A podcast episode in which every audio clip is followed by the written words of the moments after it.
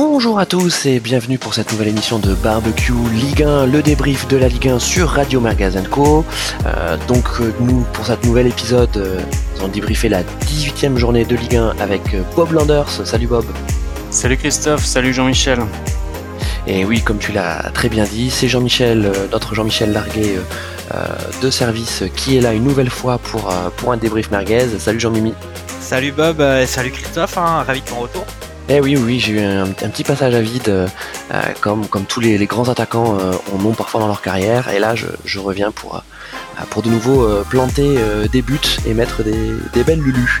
en parlant de, de belles lulus, on va commencer par faire notre débrief match par match de cette 18 journée avec donc le Lille-Montpellier de vendredi avec la victoire de Lille de 2-1 euh, donc euh, à domicile contre Montpellier, un but sur penalty d'Iconé, euh, l'égalisation de Delors à la 75e et un but assez incroyable de Renato Sanchez à la 85e qui donc a donné la victoire à Lille et confirme sa montée en puissance qui était on peut dire entreaperçue depuis depuis quelques matchs, n'est-ce pas Bob?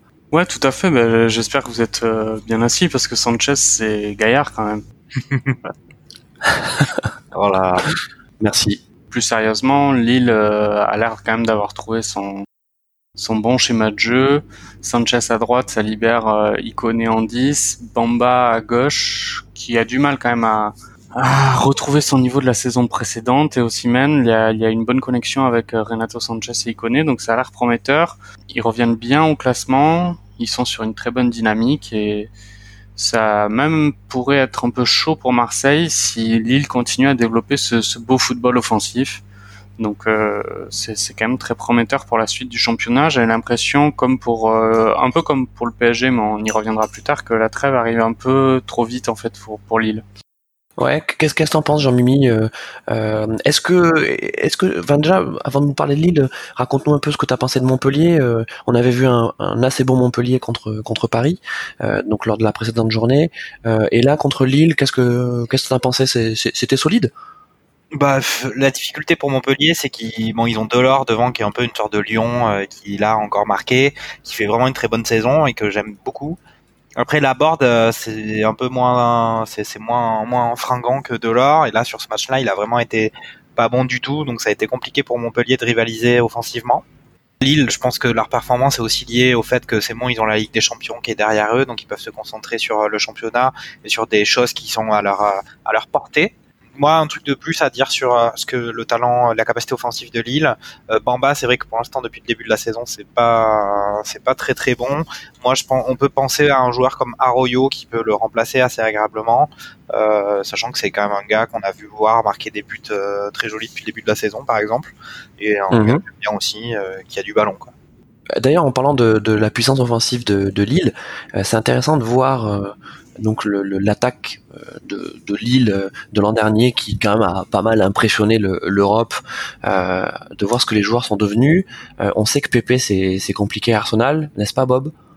Ouais ouais c'est très compliqué à Arsenal, il joue des bribes de match. Lundberg le fait jouer un peu plus qu'Emery au début de la saison. Mais clairement, il a, il a pas encore trouvé sa place au sein de l'effectif. Il n'arrive pas à rééditer la performance et je pense qu'il il subit un peu la pression de, de ce transfert mirobolant de cet été. Euh, il n'y a pas photo avec d'autres excellents ailiers de la première ligue et Nicolas Pepe actuellement. Euh, sachant euh, Jean-Mimi ouais sur, sur Pépé, sachant que je me souviens que lors d'un précédent épisode tu, nous avais rappelé que Pépé a quand même fait une canne très très moyenne. Ouais ouais bah Pépé, il a des cannes. Mais il y a quand même un truc. Moi, j'ai regardé le match euh, contre euh, une partie du match contre Manchester City ce week-end d'Arsenal. Après, on voit qu'il a du ballon, qu'il est capable de faire la différence, mais je pense que ça n'a pas forcément été une bonne euh, une bonne pioche pour Arsenal de mettre autant d'argent sur un joueur comme ça, sachant que on a pu voir cette année que entre le niveau de la Ligue 1 et le niveau de la Champions League et en fait la Champions League c'est un peu les gros matchs d'Arsenal pendant la saison en Première Ligue, il y a quand même un énorme écart et la marche elle est quand même haute on a vu que pour Lille, c'était vraiment, euh, c'était pas une marche, c'était euh, des étages entiers à monter pour euh, avoir le niveau. Et pour Pépé, c'est peut-être aussi le cas. Il, il, a une période d'adaptation qui, à mon avis, va se passe pas en quelques matchs en début de saison. Et surtout qu'Arsenal, ils vont pas bien du tout. Donc, c'est ça qui peut expliquer son, son, son état de jeu en ce moment. Et donc ouais, donc pour pour continuer sur le, les offensives de l'an dernier, donc Raphaël Leao, euh, l'attaquant portugais là qui était parti euh, à l'AC Milan pour euh, je crois 20 25 millions d'euros, bah, c'est compliqué aussi pour lui. Je crois qu'il est il est blessé, non, Bob? Je crois qu'il est blessé également et tu as raison d'enchaîner sur les pertes au mercato de, de Lille parce qu'effectivement il y a Thiago Mendes aussi qui est un peu une énigme au milieu de terrain. On, on se demande vraiment quel est l'impact de, de ce joueur-là. J'aimerais revenir aussi un peu sur euh, sur Montpellier parce que j'en ai pas parlé, mais peut-être vas-y, vas-y, euh, ouais, juste pour dire, je, je partage l'avis de de Jean-Michel par rapport à Delors parce que c'est quand même euh, c'est vraiment très précieux au sein de l'attaque euh, Montpellier-Rennes. Et au final, Montpellier qui était sur une bonne série il y a deux semaines, vu comme le, à la vitesse à laquelle le, le championnat évolue, ils replongent un petit peu là en ce moment. Ils ont du mal, Mollet a du mal à confirmer aussi, et c'est un peu plus difficile ces, ces derniers temps. Ouais, euh, est-ce que est-ce que Montpellier finalement en, dehors de, de, la paillade et, et, des matchs à domicile, c'est pas un peu plus c'est pas un peu plus compliqué à, à l'extérieur? Ouais, entièrement, entièrement. C'est c'est un peu un peu le, le Brest euh, en version euh, un peu plus évoluée mais pour l'instant sur le début de la saison et sur la, la on est à la mi-saison donc à la mi-saison c'est un peu le, le bilan qu'on peut tirer de, de cette équipe montpelliéraine c'est-à-dire un, un, très beau football et de bons résultats à domicile et une activité à l'extérieur qui est quand même beaucoup beaucoup plus difficile. Mais ils n'ont pas gagné un seul match hein, pour l'instant depuis il me semble hein, depuis le début de la depuis le début de la saison à l'extérieur.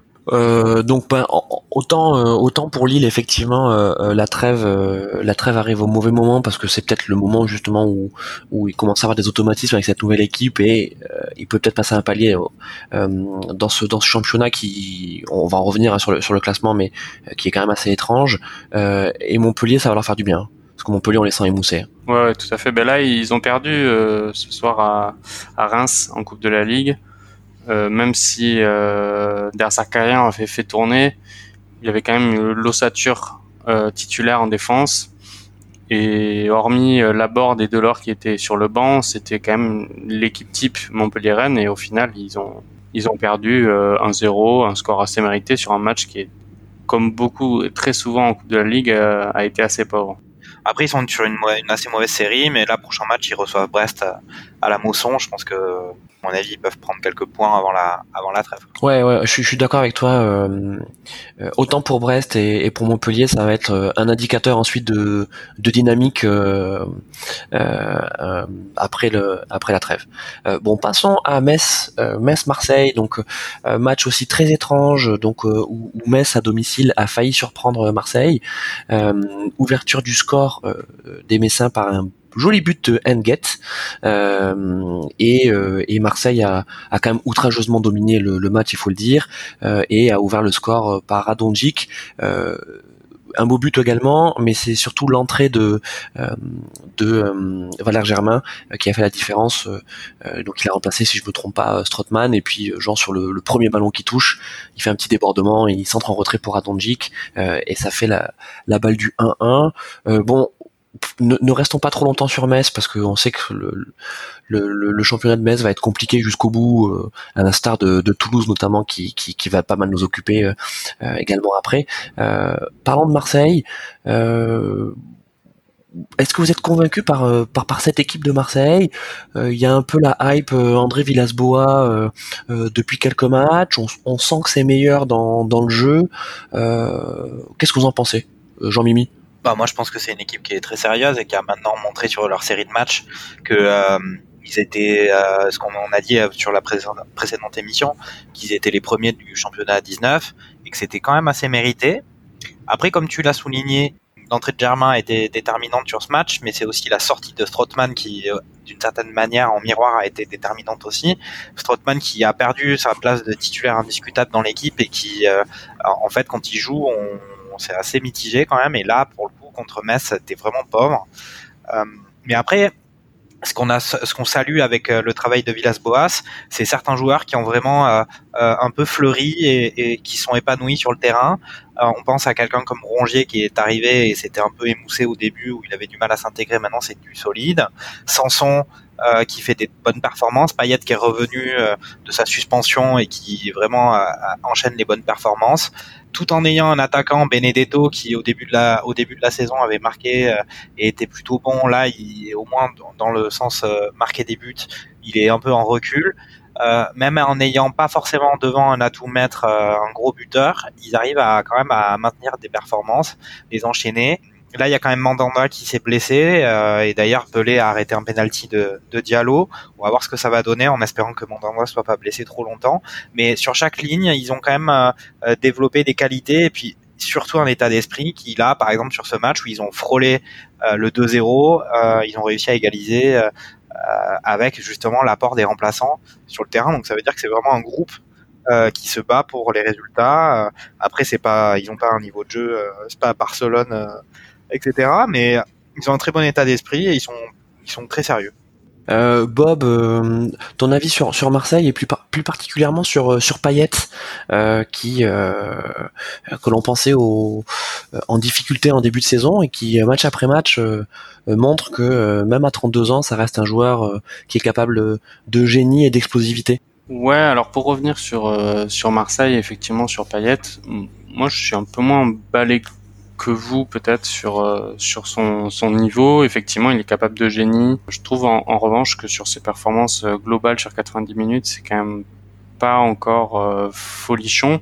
Je partage tout à fait l'avis de Jean Mimi sur sur Marseille dans le sens où c'est une équipe qui est très sérieuse au final. Ils sont deuxième du championnat sans avoir développé du, du, football champagne et en en, se reposant sur des, capacités défensives et de combativité et mentales qui sont réelles et indéniables. Et euh, tu as tout à fait, tu as vraiment bien fait de souligner également l'apport de Pelé dans les buts parce que le sur le penalty, euh, l'Albatros euh, c'est bien envolé quand même hein, pour la sortir. le penalty de Diallo est quand même pas si mal tiré que ça. Et au final, il, il, il la sort très très bien. Euh, Mandanda, il paraît que c'est pas une grosse entorse, donc il, serait susceptible de revenir euh, assez vite. Voilà. Après Marseille, Benedetto est un peu moins bien, mais au final, euh, ils descendent un peu de leur nuage. Ça leur fait du bien. Je pense qu'ils sont aussi possiblement peut-être un peu fatigués parce qu'ils n'ont pas une profondeur de banc gigantesque. Et effectivement, tu l'as également souligné, Jean-Michel. Strottmann, ça va être vraiment compliqué pour qu'il retrouve sa place parce que Là, euh, Villas-Boas avait essayé de construire un peu euh, son équipe de début de saison avec Strottmann en sentinelle et Camara de nouveau en défense centrale. Et euh, il n'est pas aveugle, hein. il, a, bien vu que Camara en 6 à la place de Strottmann, c'est quand même plus efficace, plus solide. Donc euh, le néerlandais va avoir euh, beaucoup, beaucoup, beaucoup de mal pour, retrouver le chemin du terrain. Ouais, moi je suis, je suis assez, assez d'accord avec vous euh, euh, sur Strottmann, euh, au-delà du fait que, voilà, c'est un gentil, c'est un, un, gentil garçon et, et on lui souhaite pas de mal, euh, mais c'est un type qui va terminer à faire Fenerbahce ou Galatasaray euh, au, au, prochain mercato, enfin au mercato estival. Villas-Boas le met contre Metz en se disant bon voilà, théoriquement ça devrait être à, à sa portée, ça devrait lui permettre de trouver du rythme non, pas du tout. Il a, il a été assez, assez transparent. Donc, euh, donc au milieu, il y a clairement des choix à faire. Et je, ne sais pas si André Villas-Boas est, prêt à les faire. Euh, moi, je voulais parler de Benedetto. Euh, pareil, hein, c'est un, un, garçon attachant, hargneux et tout ce que vous voulez. par contre, on va parler d'Icardi tout à l'heure quand on va parler du, du PSG. il a rien fait du match il a une occasion à la, à la 60e, la 67e, mm. euh, où il est lancé euh, par, par Rongier. Euh, bon, bah, il, tente de piquer son ballon, c'est trop croisé, voilà, ciao. Donc, je crois que l'attaquant moderne aujourd'hui, c'est cet attaquant tueur, voilà, qui va peut-être pas toucher beaucoup de ballons, qui va peser sur une défense, et puis hop, il va avoir un ballon et demi à te mettre sous la dent, et puis il va te le claquer au fond. Euh, cet attaquant-là, ce n'est pas Benedetto. Je te trouve assez sévère, euh, Christophe, avec Benedetto. En fait, la, comparaison avec Icardi, elle est quand même difficile à, à, être présente parce que Icardi joue dans un collectif très fort, très puissant, avec des individualités et un Elias à droite et un Elias à gauche qui sont dans le, on va dire le top 10 des meilleurs joueurs mondiaux. Il est évident que Icardi il va, il va se retrouver avec des ballons euh, dans la surface parfaitement posés, parfaitement donnés, des ballons en profondeur venant de ses milieux de terrain avec une équipe qui affiche une aisance technique et une possession de balles moyenne qui est, qui sont vraiment importantes. Benedetto, il joue quand même dans une équipe où, où c'est quand même largement moins le cas. Et faut pas réduire, euh, je trouve, alors certes sur le match de Metz, il n'a pas été très brillant, mais faut pas réduire la performance de Benedetto au nombre de d'occasions ratées. Il a un jeu en pivot, il fait remonter le bloc euh, dos but. C'est quand même très intéressant, je trouve. Je suis assez d'accord hein, avec ce que tu dis. Euh, euh, Bob. Et puis, euh, euh, je pense pas que l'attaquant moderne, ça soit l'attaquant qui soit devant chirurgical. je pense que ça dépend du type d'attaquant qu'on est, de l'organisation de l'équipe. Euh, il y a des, y a des équipes avec des attaquants de pointe qui mettent pas beaucoup de buts, mais qui arrivent à déployer un très beau jeu et avec un peu un certain nombre de joueurs qui marquent. Euh, toutes les équipes sont pas organisées de cette façon-là. Et en tout cas pour Marseille, même avec un Benedetto qui a marqué en fait depuis le début de la saison, je pense qu'il a dû marquer peut-être 5, 5 ou 6 buts. Euh, ils arrivent à, à, en marquer eux aussi et euh, ça marche bien. Après, bon, il est quand même, on peut quand même dire euh, qu'il est moins fringant que ce qu'il a été sur quelques matchs en début de saison. Ouais, écoutez, on verra bien, mais euh, voilà, moi je, je, trouvais que sur ce match, euh, j'étais un peu déçu. Euh, euh voilà, il y a 70% de, de, possession de balles par pour pour Marseille. Marseille a eu, alors pas beaucoup forcément d'occasions, mais en tout cas a, eu beaucoup de possession offensive et il était pas très présent. Euh, euh, il a une occasion à mettre, il la met pas. Enfin, enfin bref. Bon, mhm. euh, arrêtons sur sur Marseille et continuons donc sur Nîmes Nantes. ne passons pas trop de temps parce qu'il n'y a pas grand chose à dire aussi. Hein, on est d'accord. Donc Nantes nous a refait le, scénario classique, à savoir mettre son, son but de raccro 1-0 et, et, ils sont en haut du, enfin ils sont dans le haut de tableau. On sait pas trop comment et pourquoi parce que, enfin franchement, il y a cinquième, hein. cinquième ils sont quand même. Ouais, c'est c'est incroyable. Enfin moi je je, vous dis euh, là quand on voit que Media Pro donc euh, euh voilà valorise la, les, droits télé de la Ligue 1 à plus d'un milliard d'euros, euh, je dis mais voilà non mais je veux dire qui va regarder un hymne Nantes Je veux dire même si même si j'étais technicien dans un club de Ligue 1 pour pour analyser ce genre de match là, il faudrait que je me mette du collier toutes les 10 minutes dans les yeux parce que franchement c'est c'est dur quoi on peut parler quand même du fait que Lafont a, a, encore une fois une clean sheet et qu'il a pas été, il a eu, il a eu un ou deux arrêts à faire dans le match, il les a fait. Ouais. Après, euh, c'est vrai que c'était un match très pauvre et euh, encore une fois, on a vu euh, tout se joue au final sur euh, ce brin de réussite qui s'éloigne des, des, équipes qui luttent pour le maintien et qui font la baraka un peu d'équipes un peu surprises de la saison comme les comme les Nantes au final, euh, c'est une erreur défensive de, il me semble, du latéral droit euh, Nîmois qui fait une tête ratée et qui lance en profondeur euh, l'attaquant nantais. Euh, c'est Moses, je crois. Ouais, c'est Moses Simon, mais euh, c'est quand même à la fois un beau travail de, Simon et puis après même la, frappe derrière elle est belle. C'est c'est pas un but dégueulasse, hein. il y en a eu des pires dans cette journée. Enfin, il y en a pas eu beaucoup, mais il y en a eu des bien pires. Après, sur le match en tant que tel, euh, franchement, il n'y a pas à dire grand-chose. En plus, Nîmes, ils jouent à domicile, ils ont rien fait du match. Moi, de ce que j'ai pu voir, euh, Nantes, ils méritent, euh, ils méritent à peu près ce résultat. Ils n'ont pas été véritablement en difficulté sur ce match. Non, mais je, on est d'accord, Nantes, Nantes mérite la victoire et, ils auraient peut-être pu marquer davantage de buts sans un, sans un excellent euh, Bernardoni. Euh, euh, d'ailleurs, s'il y a une des satisfactions, une, une nouvelle fois, hein, parce que c'est pas la première fois qu'on parle de Bernardoni à Nîmes.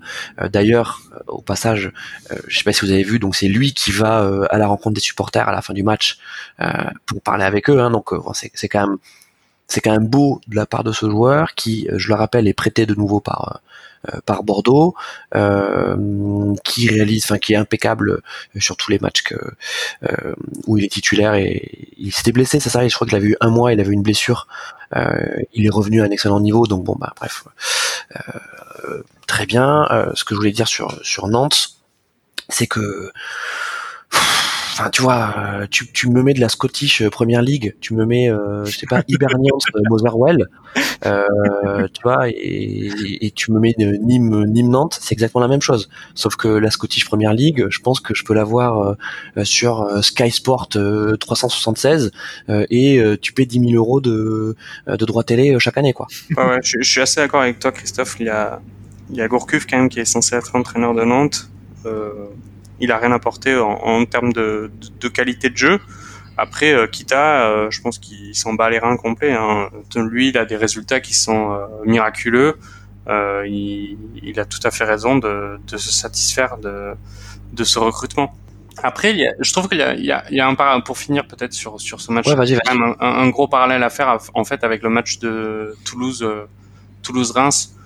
Bah, Toulouse et Nîmes sont deux équipes euh, qui sont en grosse crise de confiance, euh, au profondeur du classement, au même nombre de points, qui perdent sur le même score avec deux erreurs défensives et qui affrontaient deux équipes un peu surprises du, championnat, qui sont cinquième et sixième, qui ont marqué un but et qui ensuite ont, fait le dos rond et qui euh, se relancent parce qu'ils étaient un peu moins bien ces derniers temps et là qui confirment avec une, une deuxième ou une troisième victoire d'affilée pour eux donc euh.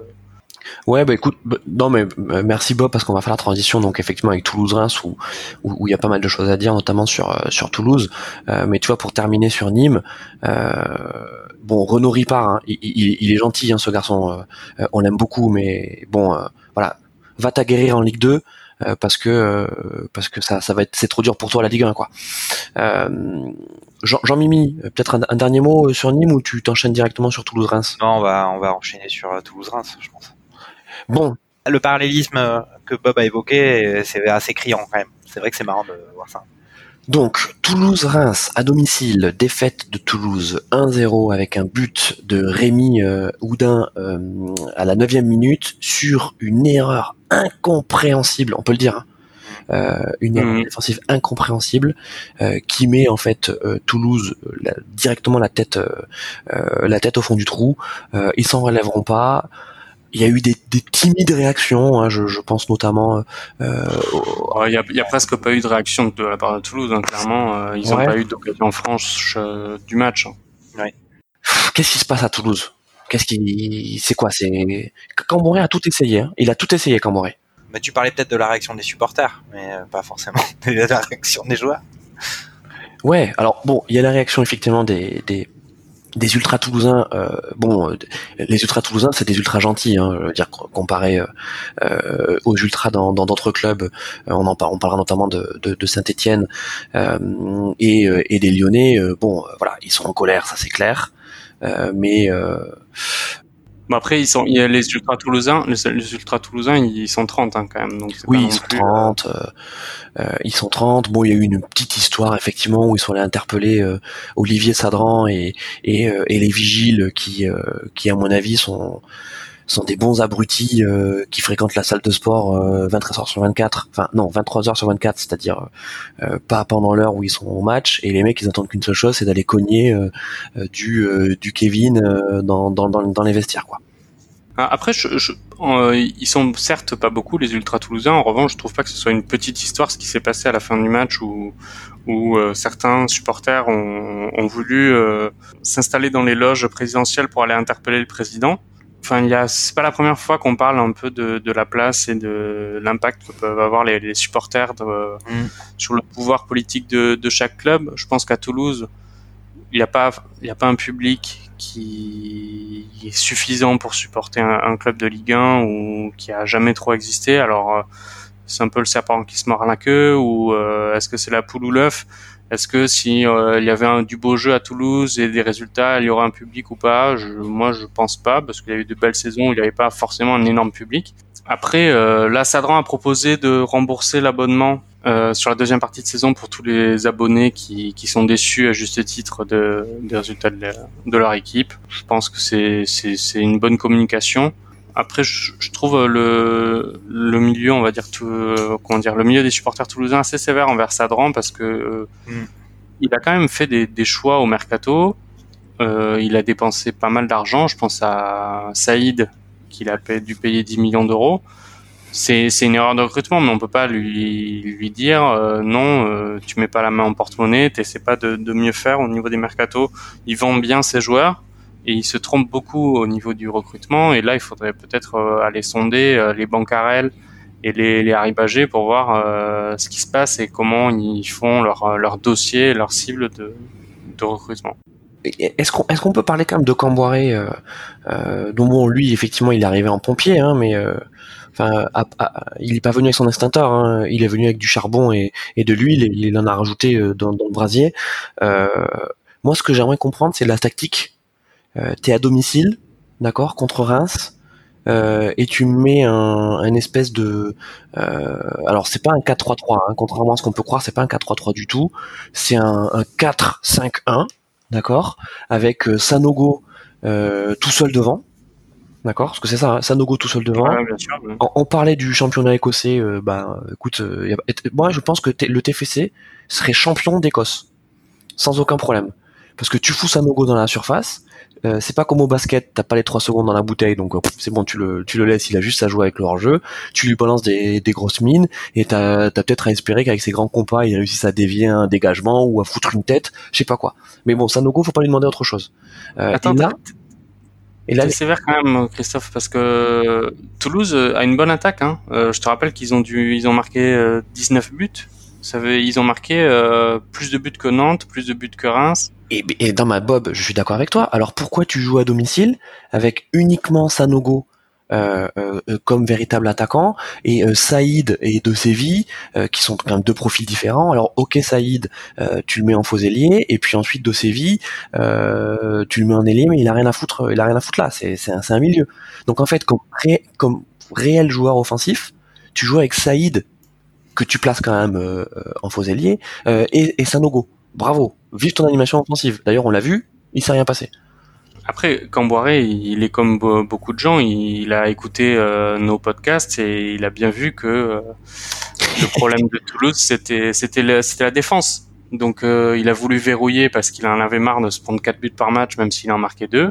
Et au final, ça a rendu, même si l'animation offensive des matchs précédents n'était pas terrible, terrible, mais il a, il a essayé de, effectivement, là, sur ce match-là, de la jouer certainement largement plus défensif de manière euh, où, enfin, il s'est clairement trompé, hein, et ben, du coup, ça fait euh, aucune occasion, et suite à une erreur, euh, une défaite. Ouais, moi pour moi, l'idée c'est que c'était d'enrayer cette série euh, catastrophique de défaites, et il s'est dit bon ben, on va jouer défensif, quitte à faire 0-0 ou 1-1, et puis histoire de gagner un point, les premiers points depuis depuis trois mois, et puis comme ça, ça nous fera du bien et on va se relancer. C'est sûr qu'il était pas, il avait pas mis la compo pour gagner 3-0 le match. Clairement, ils ont comme Nîmes, ils ont la tête dans le sac. Défensivement, c'est vraiment la grosse passoire. Euh, là, pour le coup, autant auparavant, euh, c'était une passoire, mais euh, les, les, adversaires, ils avaient quand même besoin de faire une passe décisive. Là, c'est carrément la défense qui l'a fait, quoi. Donc, c'est, ça, ça, va pas mieux. Mais après, euh, pour, pour reprendre ce qu'on disait précédemment, voilà, euh, peut-être qu'il n'y a pas de public euh, à cause des résultats ou etc. Mais ils ont qu'à essayer de faire du beau jeu. On verra s'il y aura plus de public. Bon, après là, sur cette année, il va falloir surtout essayer d'avoir quelques points pour espérer peut-être se maintenir, même si ça a l'air, ça va être très très compliqué. Heureusement qu'il y a Nîmes qui donne un peu d'espoir en restant eux aussi dans les profondeurs du classement. Il faudrait pas que Metz, que Diallo se remette à marquer des buts. Parlons, euh, parlons un petit peu de, Reims, euh, qui euh, ne fait pas de bruit et qui mine de rien engrange les points. on sait que Reims va, va se maintenir. maintenant, ce qu'on ne sait pas, c'est est-ce qu'ils vont réussir à, rester dans la première partie de tableau. Bob? Ouais, ce serait, ce serait génial qu'ils jouent l'Europa League l'année prochaine. Là, on sera contents. Mais plus sérieusement pas non plus du, gros football. Là, Oudin revient bien, c'est un, bon joueur. J'espère qu'il va réussir à apporter cette touche technique euh, à l'équipe rémoise. Euh, et peut-être qu'une association avec Cafaro euh, pourra, pourra rendre leur match peut-être meilleur. Maintenant, ils sont sixième, 27 points. Ils n'ont pas non plus grand-chose à changer à la trêve en tout cas pour pour avoir de meilleurs résultats. Euh, passons maintenant à Angers-Monaco. Euh, donc pareil, on parlait de la, de la Scottish Premier League, euh, on y est encore. Euh, Angers-Monaco, c'était... Euh, en fait, j'hésite à dire triste spectacle, mais le problème c'est que le mot spectacle serait faire un, un, compliment à ce match. Sinon, tu reprends la, la citation de Sadran et tu dis que ce spectacle-là ne mérite pas d'être d'être payé, donc on rembourse les abonnements. Ouais, non mais c'est, enfin c'est, alors en fait on est peut-être un peu sévère parce que le match, enfin le, score est 0-0. Le fait est que euh, Monaco aurait pu perdre parce que euh, Angers a, bien joué euh, la tactique du rat crevé. donc là, on, parlait de la, on parlait de la, tactique hein, de, Toulouse. là, c'est simple. Hein, Angers à domicile, c'est bloc bas, d'accord. et devant, ils te mettent, ils te mettent. Donc Alioui, c'est vas-y, cours après le ballon d'accord? Euh, Et on, va te contrer pour, euh, euh, pour mieux te mordre. Donc ils ont failli, je crois qu'il y a deux ou trois contres de danger sauvés par un défenseur monégasque ou par ou par le compte. Et ensuite dans le jeu, mais c'est tacle sur tacle, tampon sur tampon. et côté Monaco, aucune réponse. Alors euh, Jardim, euh, notre ami, euh, notre, ami monégasque essaie de de tester voilà des, des, nouvelles tactiques lui aussi donc Gelson Martins un coup de le met un coup de le met milieu un coup de le met faux arrière Slimani il se l'est tenté à gauche ça a été un échec Golovin un peu plus bas enfin bon je je, sais pas trop, trop, non plus que ce que fait Jardim. Euh, moi, mon inquiétude, et, d'ailleurs ça va se vérifier euh, certainement euh, lors du match de Coupe de la Ligue contre Lille. donc, c'est que c'est que Monaco continue à faire une non-saison, voilà, et devienne un anonyme du championnat, un anonyme tel que voilà euh, tels que Bordeaux euh, euh, a tendance à le devenir aussi, vous ces clubs voilà qui sont capables de coups d'éclat, mais qui grosso modo vont finir avec une, une place en Europa League et seront éliminés par Joe Garden en barrage. Quoi. Bob ou Jean-Mimi Jean-Mimi? Moi, je trouve que depuis le début de ce qu'on voit avec Monaco et euh, avant même qu'ils sur bah, dès leur premier match, c'est que en fait, une équipe, c'est comme s'ils avaient besoin de jouer dans un fauteuil. Euh, dès qu'ils sont un peu en difficulté ou que ça chauffe au niveau physique ou que l'adversaire il est il est euh, plus difficile à jouer que Angers, euh, Strasbourg, dès qu'ils sont en difficulté, ils paniquent et, c'est pour ça qu'en début de saison ils prenaient des cartons à tous les matchs parce que ils n'arrivaient pas à tenir mentalement. Et à la différence, tu fait une comparaison avec Bordeaux, là quand même la grosse différence qu'il y a à Monaco, c'est qu'ils ont des individualités qui sont quand même largement au-dessus. Euh, quand on voit Ben Yedder, Slimani, euh, Golovin, Martins, euh, Bakayoko, on se dit que quand même c'est des joueurs qui à peu près à, n'importe quel moment du match peuvent justement faire le dribble qui va ou la récupération, le rush ou le but, argument que n'a pas Bordeaux. En, moi je trouve qu'en dehors des individualités, ils n'ont pas particulièrement de collectif et ils ont surtout pas de mental. Euh, et là où je te rejoins quand tu dis que ça va, ils font un peu une non-saison, c'est surtout, moi je trouve dans l'état d'esprit où c'est pas des conquérants sur le terrain, c'est pas des, c'est dans la difficulté qu'on reconnaît les, bonnes équipes et pour l'instant, ben, dans la difficulté, ils sont pas trop présents. Ouais, moi j'aimerais également rajouter un truc sur l'analyse de, Monaco. En plus de leur manque de, collectif, ils n'ont pas réussi à, retrouver une défense. En, en réalité, ils, ils se sont un peu campés sur leur euh, précédente saison où Glick et Jemerson tenaient la baraque qui était très bon. Et là, cette année, ça marque un tournant, je trouve, dans la prestation de ces deux joueurs-là. Et euh, leurs euh, remplaçants sont eux non plus pas ou peu performants, donc ça apporte une fébrilité qui est quand même importante dans cette équipe monégasque. Et effectivement, ils ont recruté devant, ils ont recruté sur les côtés, ils ont recruté Aguilar aussi sur euh, euh arrière droit pour Monaco. Mais ils n'ont pas, ils ont pas réparé ce, ce problème-là en défense centrale qui leur coûte beaucoup de points. Est-ce que vous trouvez pas que, que Ben Yedder est fatigué là? Que ça va lui faire du bien la trêve? Parce que contre Angers, euh, il n'était pas là. Hein. Enfin, il, il, oui, enfin, il y avait sa photo sur le terrain, mais, mais il n'y avait pas le joueur. Hein. Ouais, ouais c'est possible. Hein. Après, c'est qu'ils ont, il a vraiment été excellent. Euh, c'est vraiment le, le l'atout principal de Monaco sur cette première partie de saison. Après, euh, je pense que oui, il a besoin de souffler, mais bon, euh, parce que peut-être qu'il a eu, il s'est, il s'est aussi dit qu'il avait beaucoup de responsabilités. Il peut être aussi mentalement émoussé. après, Monaco, ils ont pas joué de, ils jouaient pas de Coupe d'Europe. Il arrivait euh, juste en fin de mercato, donc euh, c'était peut-être agité pour lui. Il a peut-être besoin ouais, de, je pense, de, de, de, se poser un peu euh, sur un transat, histoire de, de, de, profiter un peu, parce que ça a été agité pour lui depuis maintenant plusieurs mois. Ouais. C'était un match sans à Angers, mais Ben Yedder, ça reste le, meilleur buteur de, de Ligue 1. 11 buts en 15 matchs, c'est quand même très solide. Et, et le, la doublette avec Slimani, a été très prometteuse et en fait ça fait pas mal de temps, hormis effectivement sur le match à Angers où ils se retrouvaient tous les deux, ça faisait pas mal de temps qu'elle n'avait pas eu lieu donc euh, moi je suis, je suis toujours euh, preneur de, de, cette animation offensive qui je pense peut, peut faire de, de belles étincelles. Euh, bon, passons au match suivant parce qu'à chaque fois on dit on va pas passer de temps et en fait, et en fait on, on, est très bavard. Euh, bon, je vous propose de faire l'impasse sur Brest-Nice, d'accord? Euh, Oh, attends, c'était un très beau match. Hein. Il y a le 0-0 n'est pas du tout oui, c'est vrai. Euh, un, trop du, du style de, de Angers, Angers Monaco. Alors c'est vrai qu'il y a eu beaucoup de d'occasions. Euh, Charbonnier euh, est resté dans la mine puisqu'il a il a manqué un penalty.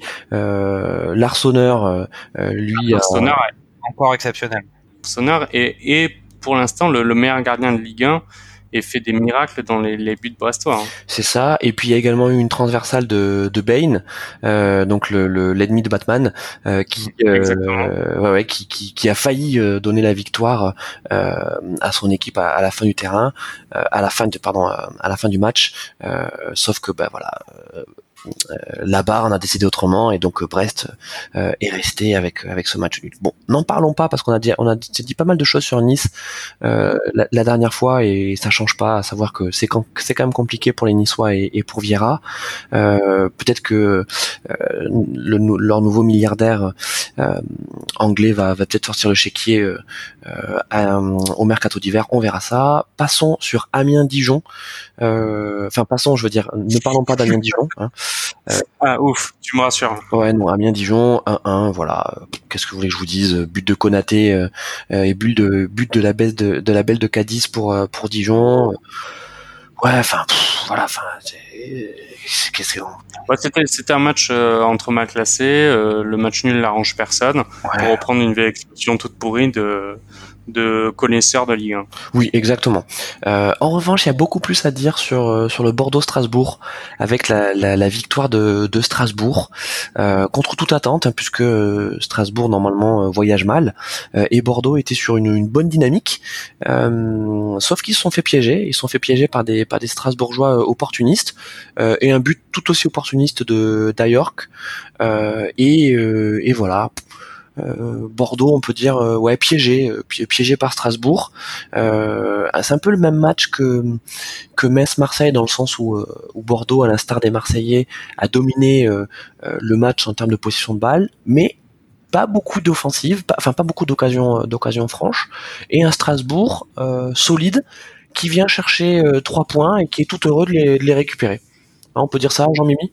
Ouais, ouais, tout à fait on peut dire que Strasbourg, euh, il y avait eu tout un début du championnat où devant ils n'y arrivaient absolument pas, et ils ont fait quelques matchs où je pense qu'ils sont un peu débloqués offensivement. Les joueurs, ils ont repris de la confiance. Là, on voit qu'un mec comme Ayork, euh, ça fait plusieurs matchs où il fait vraiment de belles prestations. Là, c'est lui qui marque, il a été bon. Et euh, à l'opposé, du côté de Bordeaux, Devant, c'est un peu plus euh, difficile. Alors il y avait cette petite découverte, cette petite pépite euh, avec euh, Maja dont on a parlé, qui là sur ce match-là a été beaucoup moins intéressant que les fois que certains matchs précédents. Et puis on a vu Briand rater une occasion immanquable aussi avec le ballon dans les pieds de mettre du but et il a tiré dans le défenseur qui était sur sa ligne. on a vu aussi que devant avec Adli c'était c'était léger, De Préville n'a pas non plus fait beaucoup la différence. Euh, voilà, là, je pense que vraiment, on a un Strasbourg qui est regonflé en confiance là depuis maintenant, euh, on va dire un mois, et un Bordeaux qui, euh, comme on l'a pu l'expliquer, avec une situation économique en train d'évoluer, avec beaucoup au final d'incertitudes sur les ben, le mercato à venir, quant à savoir s'ils sont vraiment sûrs que l'entraîneur va rester, s'ils vont pas essayer de se dépouiller des joueurs histoire de de re-remplir les caisses du club, parce que là, j'ai appris qu'ils avaient un déficit évalué entre 30 et 35 millions d'euros. Donc, je pense que l'incertitude pèse aussi sur euh, sur l'équipe, tout comme on avait dit que c'était un peu similaire à Nice euh, en début de saison. Ouais, Bob, ton ton avis sur euh, sur Bordeaux? Sur ce match-là, en tout cas, c'est en fait deux clubs et deux équipes qui ont deux trajectoires en fait bien bien inverses. Strasbourg qui enchaîne avec effectivement une confiance retrouvée. Je trouve pas que la, la victoire soit si méritée que, soit, que ça, pardon. Euh, ils ont une grosse occasion aussi. Il y a Lala qui a loupé un, une grosse occasion également. Effectivement, Bordeaux euh, ben, enchaîne une deuxième victoire d'affilée après celle à, Marseille. Celle à Marseille, il y avait eu quand même une première mi-temps qui avait été euh, très jolie et très euh, aboutie. Là, pour le match à Strasbourg, c'est quand même euh, contre Strasbourg, c'est quand même beaucoup plus compliqué. Ça a été beaucoup plus poussif et effectivement, Jimmy Briand rate la balle de légalisation, une énorme occasion qui risque de, de peser lourd peut-être à la fin du championnat. Euh, Jimmy Briand, ça va être compliqué pour lui, hein, le, la deuxième partie de championnat, on est d'accord hein Ouais, ouais, tout à fait, ouais. Avec l'éclosion de l'éclosion de Maja. Euh... Sauf si Maja est vendu euh, au mercato hivernal pour renflouer les caisses. Ouais, enfin, qui va l'acheter Darby County? Alors remarque, pourquoi pas hein. Ben oui, mais c'est comme ça que ça se passe. Ah bah ouais. Ouais. Le, le- les clubs anglais, ils ont trop d'argent, ils savent pas quoi en faire et ils surpayent leurs joueurs. Et donc c'est possible que Maja reparte en parte en première ligue euh, en tant que numéro 3 ou 4 d'un d'un club euh, de première ligue. hein. Ouais, ouais, c'est pas. C'est un championnat qu'il connaît déjà, donc. euh, pour le coup, Oui, c'est. ça serait pas complètement, ça serait pas plus idiot que tout ce qu'ils font déjà euh, les clubs anglais. Alors, en, en restant sur Bordeaux, on peut dire qu'il y a eu quand même un changement dans la gouvernance, hein, euh, puisque euh, c'est, euh, euh, alors je, je confonds toujours, c'est King Street, hein, c'est ça qui euh, ça. qui devient euh, donc, enfin, euh, même pas majoritaire, c'est-à-dire qu'ils étaient déjà majoritaires, maintenant c'est l'actionnaire euh, unique, euh, et c'est euh, GACP euh, qui était l'actionnaire minoritaire, mais euh, qui était décisionnaire sur le sportif, euh, qui est éjecté.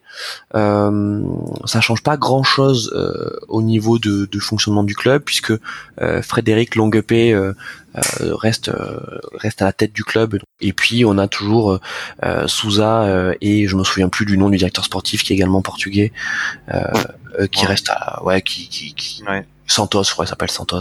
Ouais, ou d'Acosta. ou Portos, euh, qui, euh, mon Dieu, c'est horrible, on coupera ça euh, au montage, euh, euh, ou pas, d'ailleurs. King Street, je pensais que c'était c'était des gens qui faisaient du rap à la base et au final ils, ils ont récupéré un club de foot en pensant qu'ils feraient de l'argent euh, assez vite et puis là en fait euh, ils doivent se rendre compte que c'est plus compliqué que ça. Ouais, et que, bah, que- et que surtout euh, Kenny West était, était pas disponible pour jouer à Bordeaux. Euh, donc, passons maintenant aux deux derniers matchs là. On, s'est gardé un peu de temps pour pouvoir en parler bien en profondeur parce qu'il s'est passé euh, beaucoup de choses, euh, notamment sur ce Lyon-Rennes. Donc avec la défaite de Lyon euh, face à Rennes 1 1-0, mais ne parlons pas tellement du match. pour parler de Lyon, parlons du contexte. Il y a un contexte pesant à Lyon, une, une qualification en Ligue des Champions qui n'a pas été fêtée parce qu'il y a des tensions avec les avec les ultras lyonnais. Euh, On parlait des ultras, là vraiment, euh, on est dans, le- dans, dans le cœur du sujet. Une reprise en main de la communication et du club d'une façon générale par Jean-Michel Aulas euh, en temps de crise. De toute façon, euh, Jean-Michel Aulas, c'est le roi de la crise pour les créer et pour les gérer euh, également. Euh, donc euh, euh, Aulas est de retour euh, et n'est pas prêt de, euh, je pense, de, re- de redonner la main, euh, ne serait-ce qu'à qu'à Juninho ou à un autre. Euh, et surtout, euh, les blessures donc de de Paille et de Reine Adélaïde. euh, donc c'est les croisés pour les deux, absents plusieurs mois, minimum six mois. Hein, donc c'est fini pour pour la fin de saison et donc ça oblige Lyon euh, à, à être actif sur le sur le mercato euh, d'hiver. On parlerait des approches euh, dans, en Liga auprès de Gamero et Thomas Lemar. Bob, qu'est-ce que tu peux nous dire sur euh, sur ce contexte lyonnais? Qu'est-ce qui se passe à Lyon quoi? Ah, bah, t'as déjà dit euh, pas mal de choses. Hein. En fait, je pense que t'as as quand même, au final, très bien résumé ce qui s'est passé. Et on peut effectivement insister sur le, contexte d'un début de saison manqué de la part de l'Olympique lyonnais. Après, il y a, il y a eu ce, en dehors de l'aspect sportif dont tu as bien parlé, ils, ils perdent deux joueurs majeurs sur deux blessures euh, très très très très graves qui le, la probabilité de voir euh, deux ruptures des ligaments croisés du genou, enfin antérieur je crois, euh, en une mi-temps pour un, un, même club et enfin était très très infime. Et donc en, en plus de de faire un, un, football très très compliqué et difficile à voir, il, il conjugue ça avec une malchance euh, là sur ce match-là qui a été importante qui est peut-être inversement proportionnel à, à leur qualif euh, euh, qu'ils ont réussi à arracher la semaine précédente euh, contre Leipzig, parce que là, clairement, euh, c'est très très compliqué à Lyon.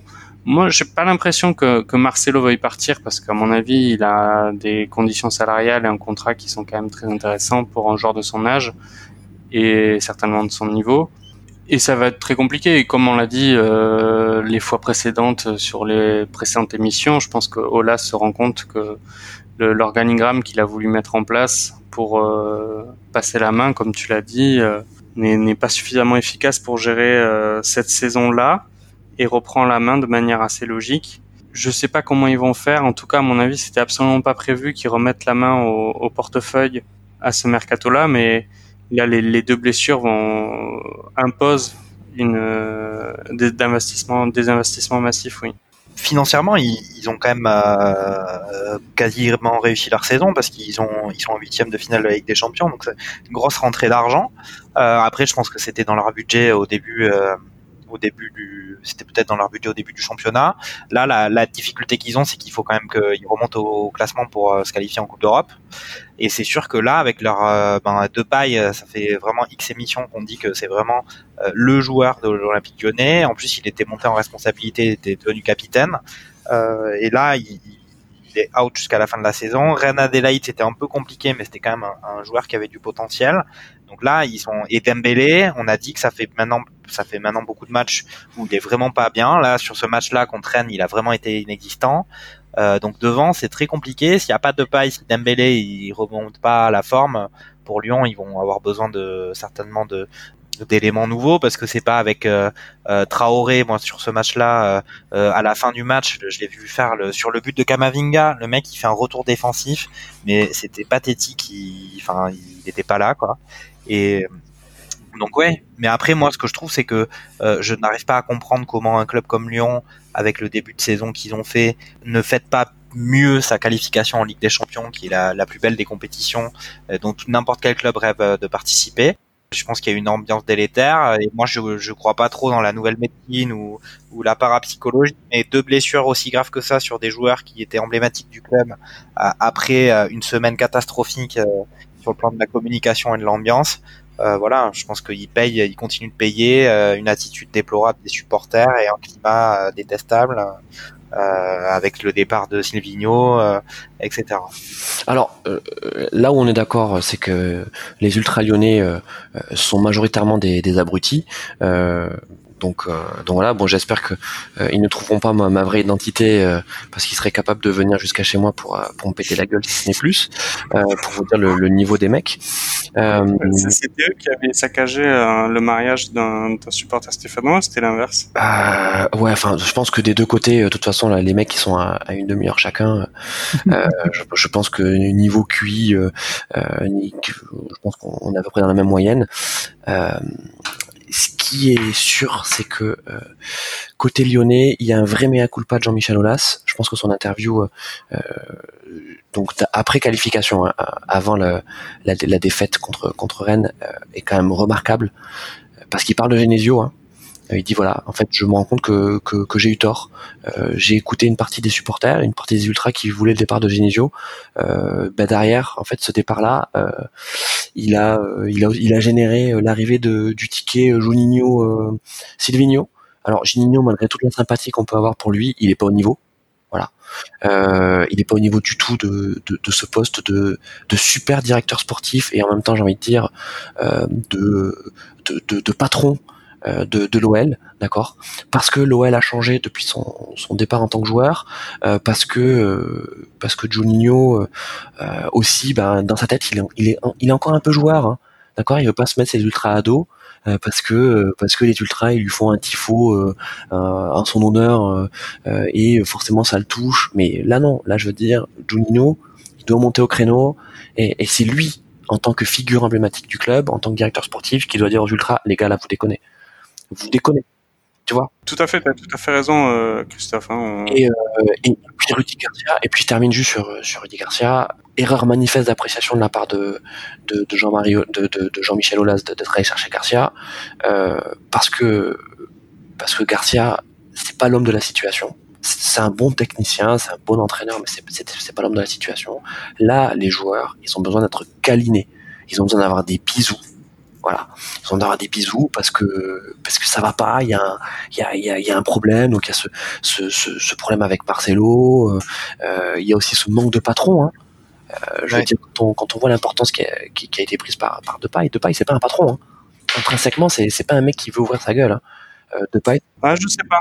Je, je, je, sais pas pour pour Depay parce qu'au final, les, même si on, tout le monde est, est d'accord pour dire qu'il a un talent indéniable, c'est la première fois, je trouve, et c'est assez euh, intéressant de voir euh, Depay euh, leader et, et, et meneur d'hommes. Et malheureusement, sa, sa blessure met un gros coup d'arrêt à tout ça. Mais je trouve que par rapport à, aux précédentes prestations qu'il avait pu faire, je sais pas moi, à Manchester ou, ou ailleurs, ça, ça fonctionnait, ça, ça avait l'air de fonctionner très bien. Après, je, te rejoins tout à fait sur euh, sur l'analyse sur Joinio et directeur sportif. Pour moi, ça en est absolument pas un. Après, c'est assez facile de dire, euh, je regrette Genesio quand même de la part d'Olas. C'est un peu, on, vient de se qualifier, donc euh, tout le monde est un peu euphorique. Euh, les, les, supporters ont fait n'importe quoi. Tiens, on va on va en rajouter une couche en disant, ouais, franchement, Genesio, je le kiffais bien. Non, je pense pas qu'il le kiffait bien. Je pense qu'effectivement, il y avait une pression importante et il a fait un mauvais choix tout comme effectivement le mauvais choix de, prendre Garcia pour remplacer Silvino. mais alors moi, pour encore aller dans ton sens, Bob, moi je trouve pas que cette interview d'Olas elle soit très bienvenue parce que justement il remet de l'huile sur le feu. Euh, moi je suis désolé, mais qu'est-ce qu'on pense quand on est entraîneur actuel de Lyon, quand on lit une interview comme ça? Et puis aussi, il se permet de dire ça parce que tout le monde est unanime pour dire que les ultras de Lyon c'est des gros débiles. Donc au final, c'est pas lui qui a eu tort, c'est que c'est ses supporters qui sont un peu la cause de tout. J'ai pas trouvé ça bienvenu de sa part franchement, euh, et c'est surtout pas ça qui donne la confiance à, bah, au staff actuel qui va quand même conserver jusqu'à la fin de la saison. Il va pas encore changer d'entraîneur.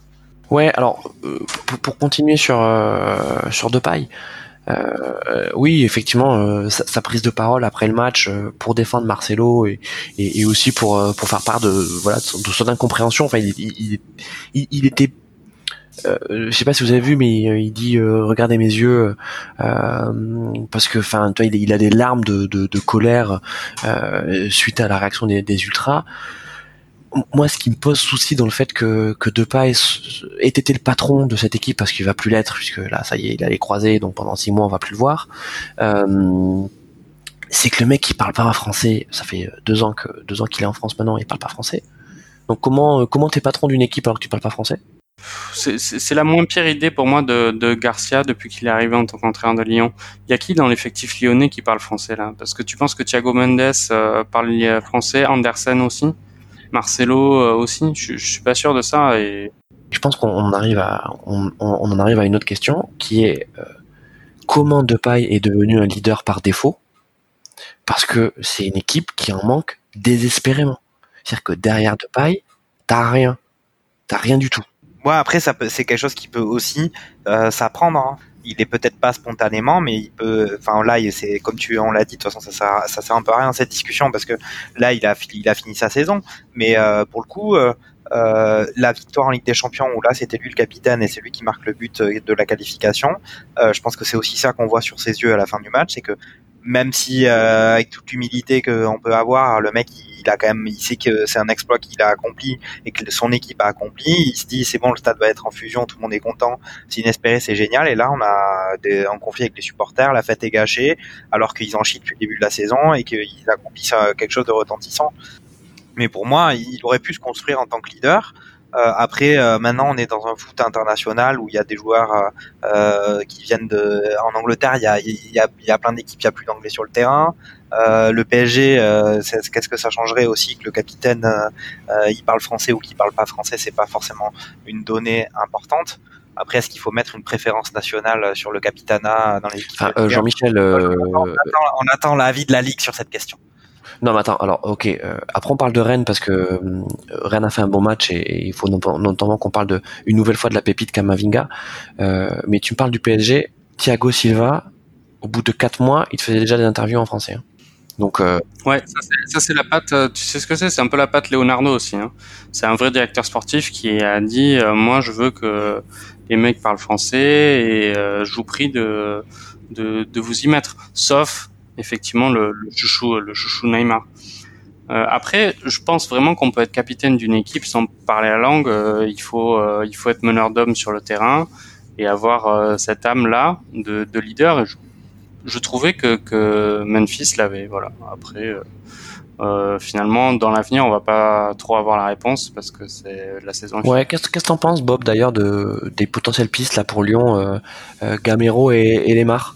Les marques, je pense que ça peut être une bonne chose. Gamero, je vois pas trop l'intérêt de, de, le prendre. Il va pas du tout leur faire passer un palier. Voilà. Les marques, c'est une bonne chose, mais je pense qu'il va coûter cher quand même. Ouais, ça, parce que Diego Simeone l'apprécie. Il, il, vaut combien les marques Parce que euh, bon, on peut pas dire que ce soit une franche réussite. Hein, son, son transfert au, à l'Atlético Madrid, il, il joue sans être un titulaire indiscutable euh, et euh, c'est pas le joueur qui crée des différences. En fait, c'est le joueur de sa de la dernière saison monégasque. C'est cette, saison euh, Bireza là, un peu comme connaît euh, à Lille. En, fait, je trouve que c'est assez rare, mais il s'est adapté, il s'est trop adapté à ce que voulait son entraîneur. Et son entraîneur, qui reste sur ses carcans d'équipe ultra défensive, ultra physique, etc., a un peu fait perdre sa nature à, à ce joueur qui, qui était Lemar, qui était un, un, joueur très technique, très fin, imprévisible, imprévisible pour le, le rendre un peu plus soldat, comme euh, comme tous ses comme tous ses coéquipiers de l'Atlético Madrid. Et je pense que ça l'a desservi individuellement, euh, Lemar. Euh, toutefois, je pense que Simeone l'apprécie. Ça va être dur de l'aller le chercher au mercato hivernal je pense qu'il y a la donnée financière qui est, enfin l'équation financière, elle, elle sera pas résolue par par Lyon. On parle d'un joueur qui est payé 4,8 millions d'euros par an, euh, qui a signé euh, il n'y a pas si longtemps que ça à l'Atletico, donc euh, il lui reste beaucoup d'années de contrat. Je vois pas comment ça peut se faire. Bah, euh, prêter, non? Quel est l'intérêt pour l'Atlético Madrid de prêter Lemar euh, maintenant, à ce moment-là de la saison, à moins qu'ils arrivent à, à, à récupérer quelqu'un d'autre dans la balance de, de précieux, mais ça m'étonnerait. Ouais, et Jean-Mimi, t'en penses quoi de, de Gamero? Gamero, 32 ans? J'allais dire la même chose que, que Bob. D'autant que justement, quand on voit le profil des joueurs qu'ils ont euh, euh, du côté de du côté de Lyon, avec euh, Darrier, euh, Cornet, euh, c'est pas un Gamero qui va devenir le leader. justement, lui, c'est pas du tout un leader et pas non plus un leader particulièrement d'attaque ou un gars chirurgical qui va emballer qui va emballer tout ça. Après, c'est peut-être qu'il faudra s'en satisfaire, mais je pense qu'il déjà il doit coûter assez cher et je vois pas trop effectivement le palier que ce gars-là permettrait à des joueurs qui sont des bons joueurs de Ligue 1, Terrier, Cornet, euh, mais pas euh, pas exceptionnel. Et puis voilà, après il faut un mec qui arrive à effectivement euh, pousser Dembélé. C'est une équation compliquée aussi. Bon, passons maintenant euh, à Rennes. Euh, et donc, on peut dire que la victoire quand même de, Rennes contre contre Lyon, qui s'est dessinée en fin de match, hein, c'est un, but tardif de, Kamavinga à la 89e. Euh, c'est quand même un match, un match qui a été globalement maîtrisé par Rennes.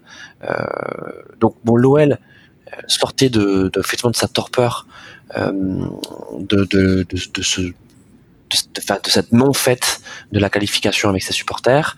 Euh, donc on imagine dans quel contexte ils ont préparé ce match. Euh, puis les, les, blessures coup sur coup de, de, de et de, de, Rennes Adélaïne qui effectivement euh, les ont achevés.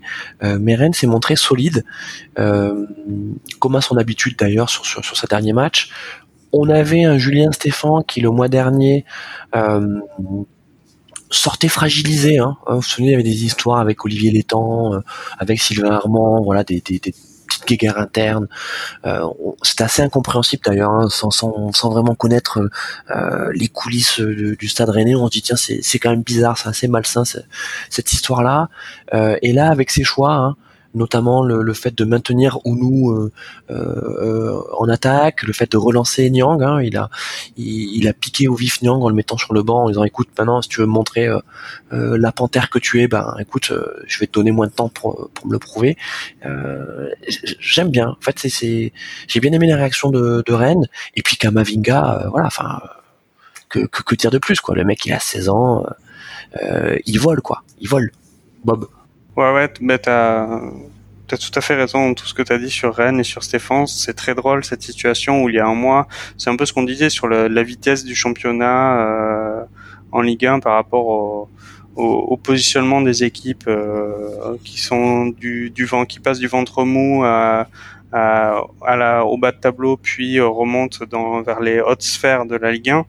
La Rennes, c'est entièrement ça. Ils ont, ils ont fait une campagne euh, européenne euh, pitoyable, on en a déjà parlé. Bah, comme, comme tous les clubs euh, français. Euh, comme tous les clubs euh, français. Et effectivement, Stéphane a, a, a réussi à, à, redynamiser son équipe et à re relancer ces joueurs-là pour, pour proposer des prestations qui sont pas forcément très très abouties, mais qui sont solides. Euh, Rafinha, euh, Mbaye Nyang, Unu, c'est pas c'est quand même pas trop mal c'est pas non plus extraordinaire mais c'est quand même pas trop mal et effectivement il y a il y a ce joueur de Kamavinga 16 ans qui marque un but en fin de match assez incroyable de lucidité de, passivité défensive hein, de la part de Lyon mais quand même euh, c'est étonnant qu'à 16 ans quelqu'un soit capable de, de faire ça.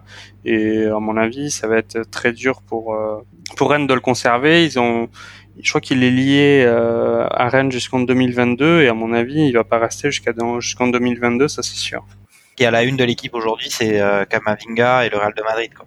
Après, euh, Kamavinga, c'est la belle histoire du Stade Euh, moi, je voudrais rester sur, sur Stéphane, là où je l'ai trouvé aussi très fin dans son coaching. C'est qu'il y avait une petite histoire avec, avec Clément Grenier, hein, qui apparemment est, est, est, assez diva dans le genre. Hein. Je pense que Clément Grenier, c'est euh, c'est un type qui a, qui a du mal à mettre euh, des chevillères parce que parce qu'il a quand même des euh, de, de, des chevilles très très très denses. Hein. Ouais, ou, des, ou de mettre des bonnets. Ouais, ouais. il se fait des, de toute façon, il se fait des bonnets sur mesure. Hein.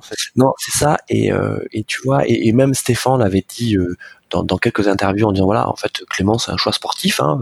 Voilà, il est moins bien depuis quelques matchs. Et le fait de l'avoir fait jouer, euh, je crois, 70 minutes là contre Lyon, son club formateur, j'ai trouvé ça très malin euh, voilà, de, de, de, dire écoute Clément, euh, ça fait partie du sport de haut niveau.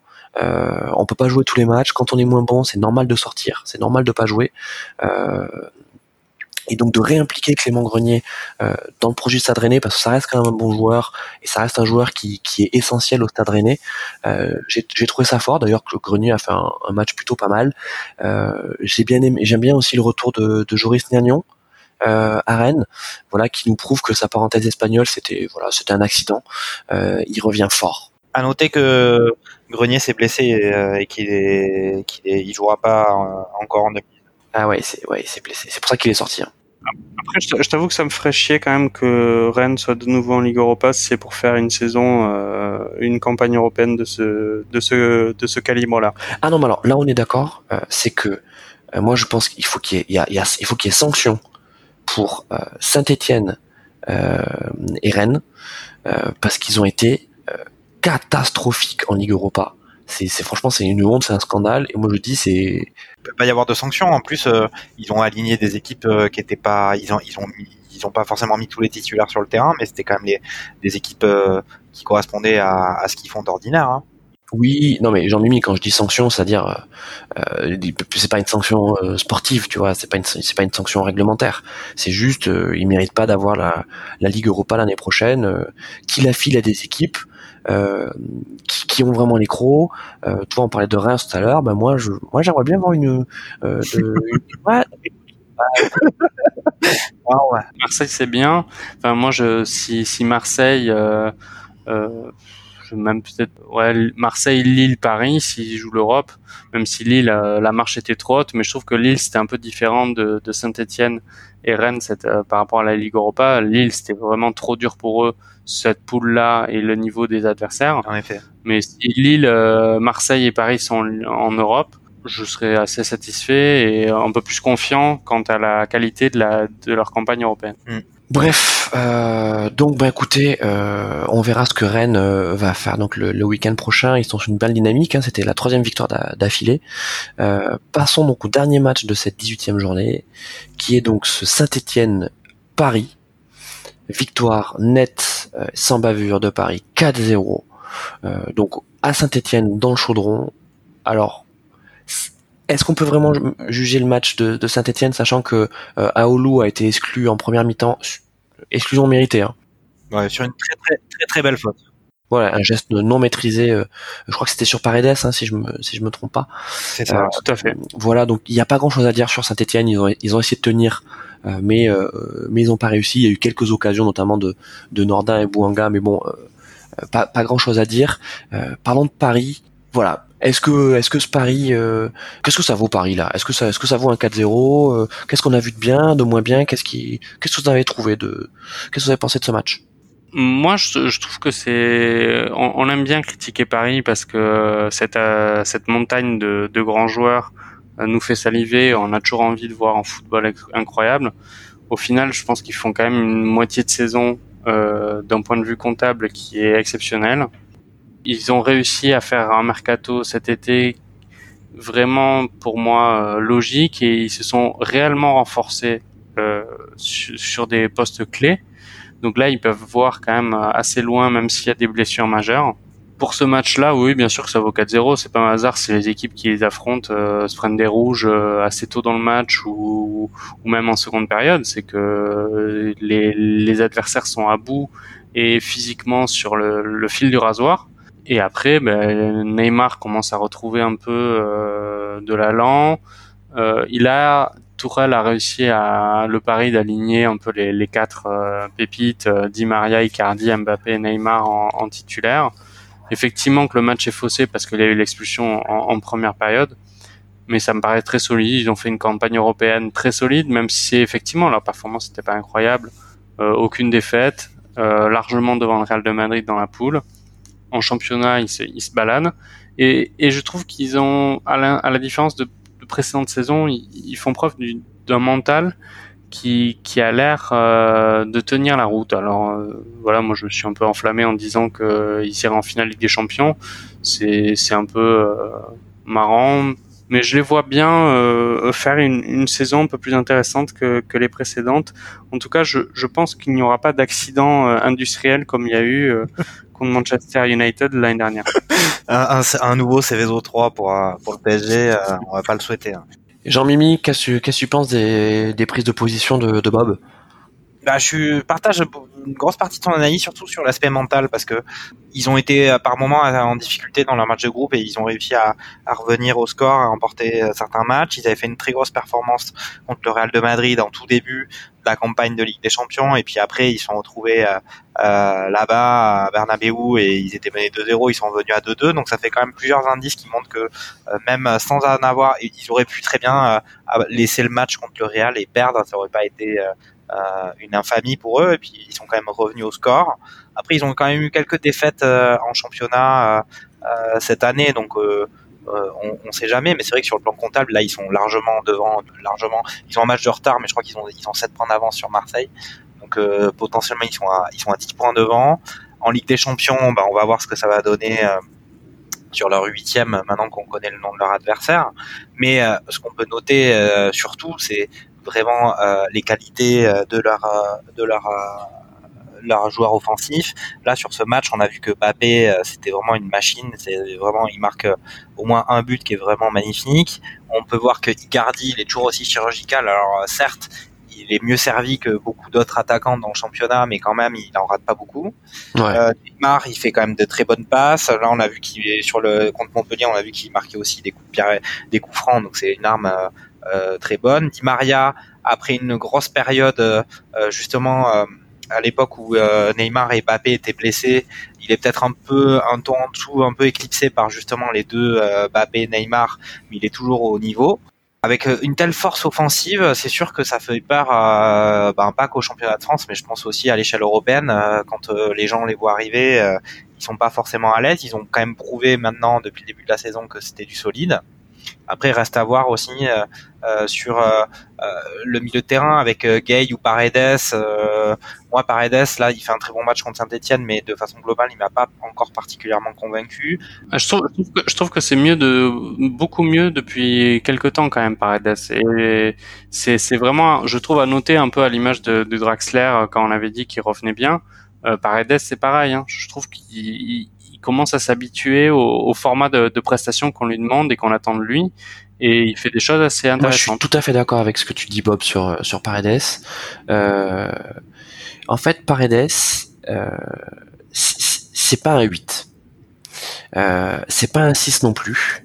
C'est euh, le joueur, euh, le, le, type de joueur qu'on appelle en, en Italie le, le, le regista, euh, qui est euh, l'organisateur point de basse, euh, tel que Pirlo l'a été euh, à la fin de sa carrière et euh, Thiago Motta également et aujourd'hui Jorginho à Chelsea.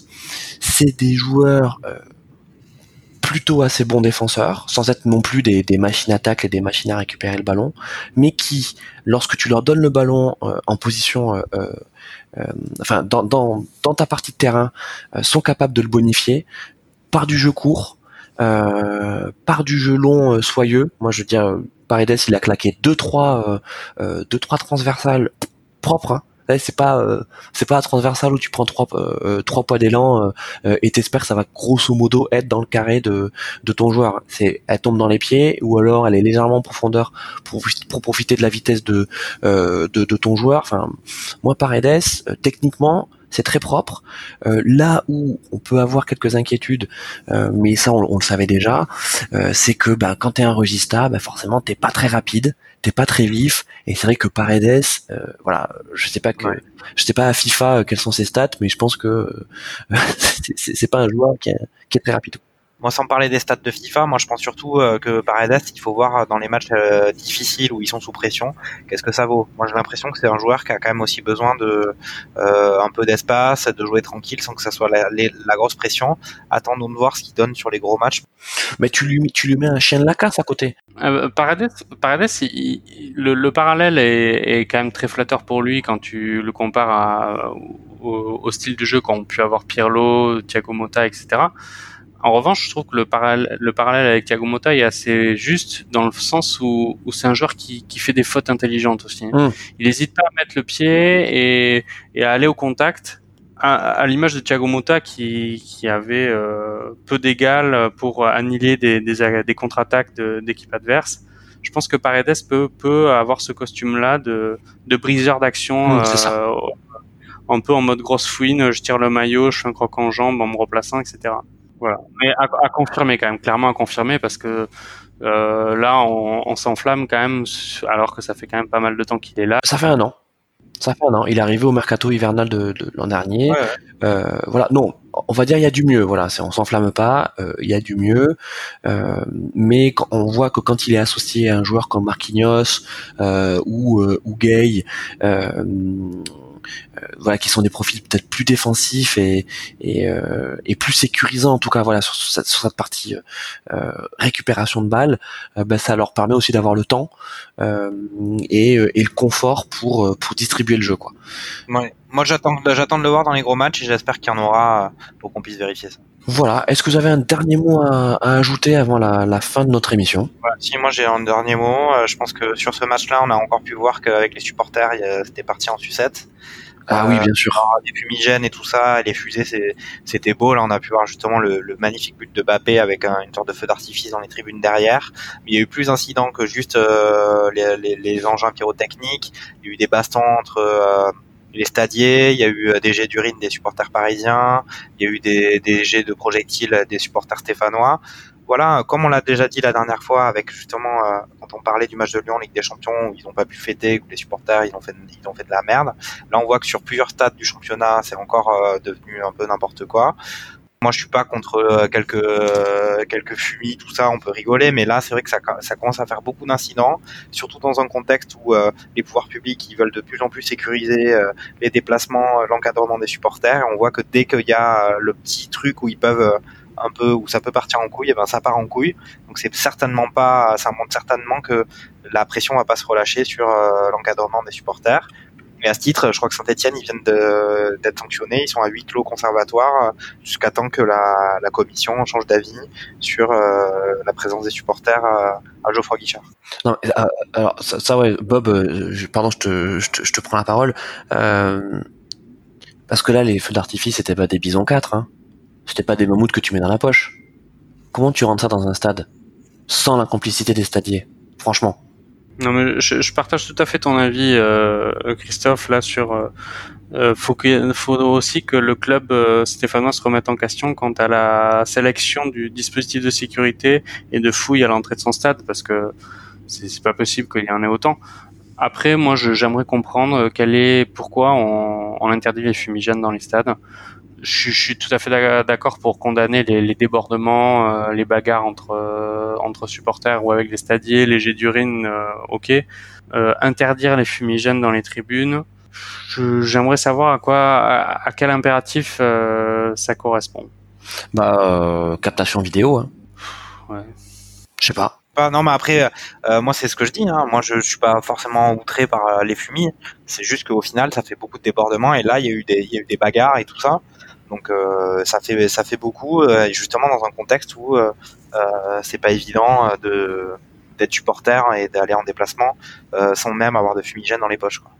Bah, ce qui est dommage, c'est qu'on parle quasiment plus de ce qui se passe dans les tribunes que ce qui se passe sur le terrain. Alors, je suis d'accord que c'est pas toujours très joli à voir et très intéressant ce qu'il y a sur le terrain, mais malgré tout, on a l'impression qu'en tout cas en Ligue 1, il y a un vrai problème avec les supporters ultra. Hein. Euh, c'est pas un problème du supporterisme, c'est un problème des ultras qu'on a toujours pas réglé. Hein. C'est qu'on a l'impression qu'on a, on a les mêmes débats que euh, qu'à l'époque du PSG de, du plan Le Prou. C'est quoi C'est 2011, 2012 ça? Euh, Ou pareil, on se dit bah qu'est-ce qu'il faut faire? Faut, faut faire des, interdictions, des, des, interdictions de stade, euh, des suspensions d'abonnement, euh... des places à 150 euros. Il y, a, il y, a, quand même une grosse différence par rapport à la période Le Prou, c'est quand même que les stades actuellement en Ligue 1, euh, ils sont pour moitié vides. Hein. Donc il va falloir quand même, avant de prendre des décisions euh, drastiques, euh, se demander pourquoi ils sont vides et est-ce qu'on veut voir euh, un football de Ligue 1 assez pauvre sans supporters ou est-ce qu'on veut voir des, du public dans les stades? C'est l'œuf et la poule encore, mais je pense que ça, il va finir par y avoir beaucoup d'œufs et de poules sur les terrains maintenant. Ouais. Bon, mais écoutez les gars, euh, merci, euh, merci encore pour cette euh, nouvelle émission d'analyse merguez.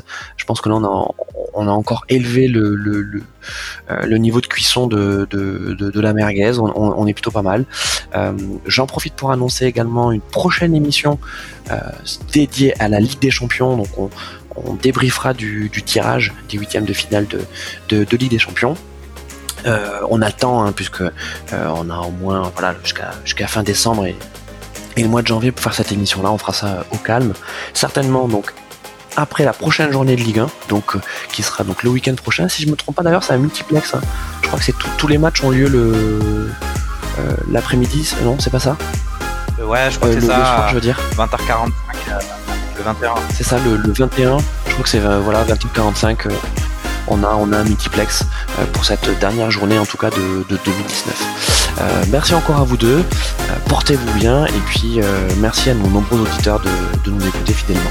Allez, salut à tous Merci, merci Christophe et salut Jean-Michel. Salut Bob, salut Christophe. Ciao.